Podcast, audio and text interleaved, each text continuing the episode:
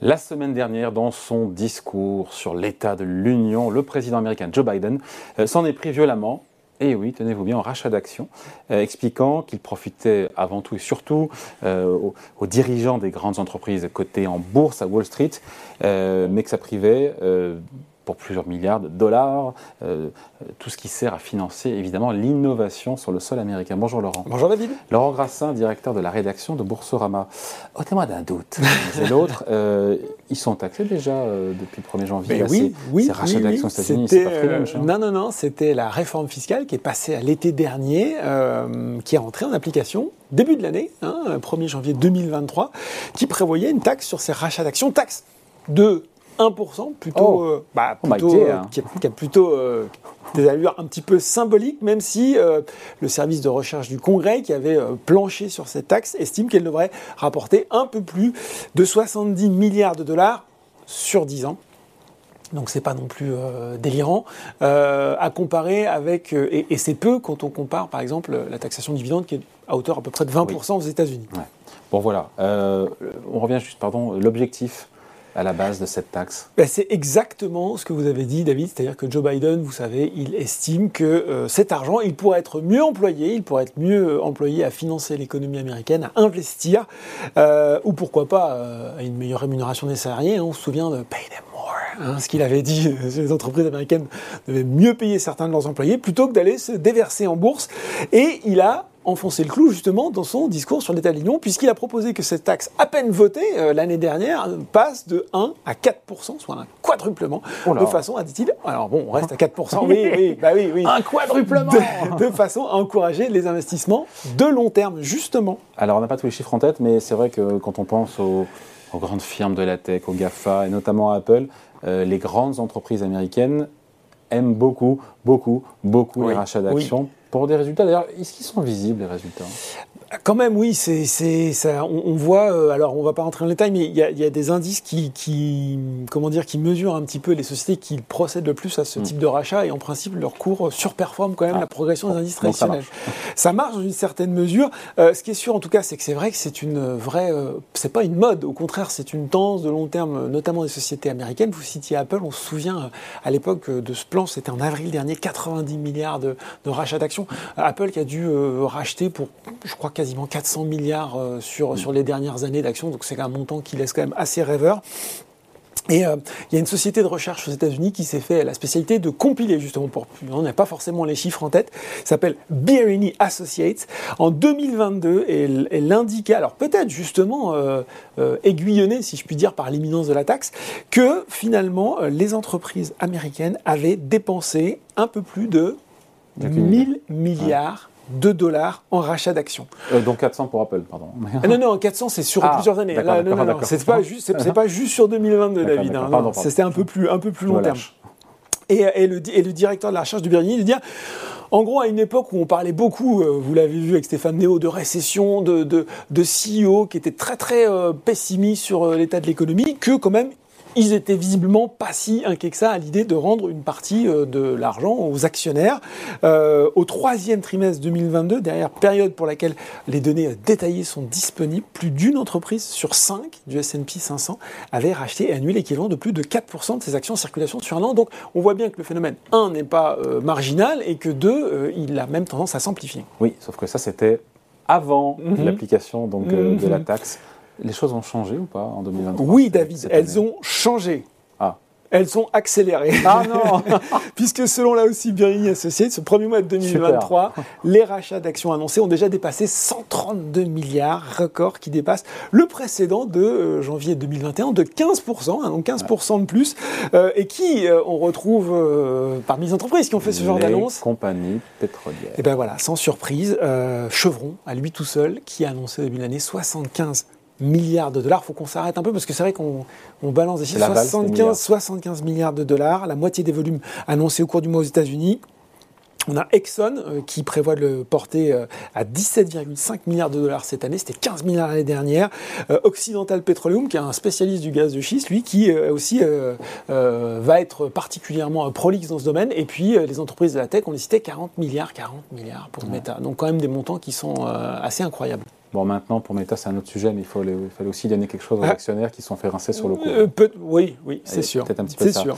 Euh, cette euh, hausse drastique, ce quadruplement de Ouais. la taxe qui passe de 1 à 4% sur l'achat d'actions par Biden, on se dit quand même que déjà, il faut qu'elle soit votée. Mhm. On n'est pas sûr qu'elle passe avec une Chambre des représentants qui est au- aux mains des républicains et qui n'ont pas montré une grande appétence, enfin un appétit, puisque ça ne leur dure pas, pour augmenter les impôts des entreprises. Oui, c'est- là où on dit que c'est symbolique. Effectivement, il y, a, il y a assez peu de probabilité que cette taxe passe. On voit bien pourquoi Biden le fait, c'est-à-dire que là où il se pose en héros défenseur euh, de Main Street, euh, c'est vrai que ça fait peut-être un petit peu désordre de voir, alors que certains Américains, même si euh, l'économie américaine est résiliente, connaissent des difficultés, de voir que finalement les entreprises américaines ont, des, tombereaux de cash à rendre aux actionnaires. Bon, en France, tout ça, ça donne quoi? France, en Europe, Vu eh de la ben, petite lucarne. hein. alors, on n'est pas tout à fait sur la même, euh, Euh, sur les mêmes montants, mais en tout cas, on est quand même sur euh, la même tendance, à savoir que les rachats d'actions, eh ben, ils progressaient aussi. Il y a une, un chiffre qui est sorti ce matin dans Les Échos qui cite, qui cite Exane BNP Paribas. Ils ont quasi doublé ces rachats d'actions. Donc en Europe, 161 milliards d'euros en 2022 contre 84 milliards en 2021. Donc je vous le disais, c'est pas tout à fait euh, comparable en termes de données. Donc c'est des données qui sont compilées là sur euh, un peu plus de 400 sociétés euh, et référentes, dont 11 indices euh, de référence comme le CAC, le DAX ou le FTSE. Alors ils ont doublé en Allemagne, ils ont Ouais. sextuplé en Italie et en France, ils ont atteint presque 24 milliards de dollars en 2022. Donc on voit quand même que euh, cette, cette- cette tendance à, à privilégier ou à augmenter le rachat d'actions, euh, elle, se, euh, elle se retrouve aussi, elle s'illustre également euh, en Europe, en France. Et là, pas de surprise, sur 2023, ben, on va retrouver un petit peu la même typologie d'entreprises euh, qu'aux États-Unis qui vont fortement racheter cette année. On va retrouver euh, les bancaires. On a des plans assez, assez impressionnants, notamment BNP Paribas, hein, 5 milliards de dollars. Je vous cite les, pétrolières aussi. Alors, on a UBS, pardon, si je reste sur les financières, 5 milliards de dollars. Euh, oui, pardon, BNP Paribas, je ne sais pas s'ils disent dollars, c'est des euros, hein, 5 milliards d'euros. UBS, c'est des dollars. On a Shell, 4 milliards de dollars. Euh, on a BP, 2,75 milliards de dollars. Donc, effectivement, les compagnies qui euh, vont euh, rétribuer leurs actionnaires pour euh, une année 2022 qui leur a été très profitable. Bon, on, on- avant de se quitter, cette question, j'aurais pu la poser dès le début. Il faut se la poser évidemment. Il a raison dans le fond ou pas, Joe Ouais. Biden, de partir en croisade et de contre les rachats d'actions entre guillemets. Et c'est bien ou c'est pas bien les rachats d'actions Et puis j'imagine les actionnaires qui me regardent qui celui-là, euh, il, a le, il, a, il a le couteau entre les dents puis il a envie d'abattre le mur de l'argent. Euh, c'est une question d'ailleurs que vous auriez pu poser à nos deux précédents invités parce qu'ils ont tous les deux planché sur le sujet et puis il a Oui, très bien expliqué, Jean-Marc Vittori, sur effectivement les compagnies pétrolières investissent-elles assez? On se retrouve finalement au cœur du débat. Le débat est, est- est ouvert, j'ai envie de dire, euh, et vous me posez une question de tarte à la crème, je fais une réponse tarte à la crème, ça dépend. Euh, on voit bien pourquoi c'est intéressant pour l'entreprise. Effectivement, c'est moins taxé. Il y a beaucoup plus de souplesse aussi, c'est-à-dire que quand vous augmentez le dividende, euh, vous faites progresser votre dividende, l'actionnaire attend à ce que ce soit pérenne. C'est-à-dire que quand vous baissez un dividende, c'est jamais très bien reçu. Euh, on attend un dividende qu'il soit pérenne et qu'il augmente. Alors que finalement, un programme de rachat d'actions, on- au, au niveau de l'investisseur, c'est un petit peu, c'est plus accepté que ce soit exceptionnel, que ce soit donc beaucoup plus de souplesse là-dessus. Ensuite, euh, les entreprises investissent. Euh, par contre, elles ont une sélectivité dans leur investissement. On a- Au détriment, on ne peut pas à la fois beaucoup investir et faire beaucoup de rachats d'actions.